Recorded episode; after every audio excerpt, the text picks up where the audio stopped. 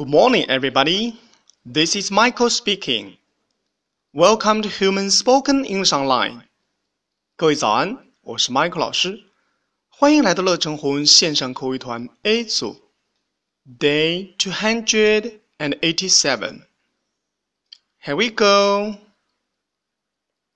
今天我们学习一句实用短句。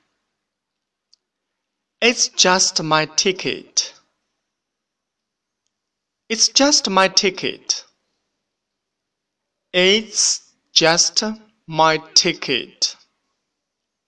嗯，这正是我想要的东西。It's 是 it is 的缩写。It's just just 刚刚刚刚好。My my 我的。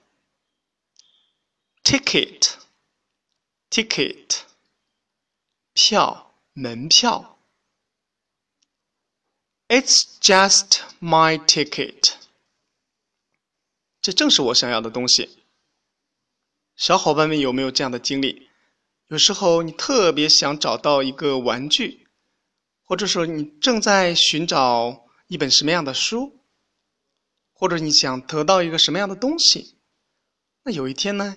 你就真的得到了，或真的找到了，这时候你就可以这样说：“Wow, it's just my ticket.”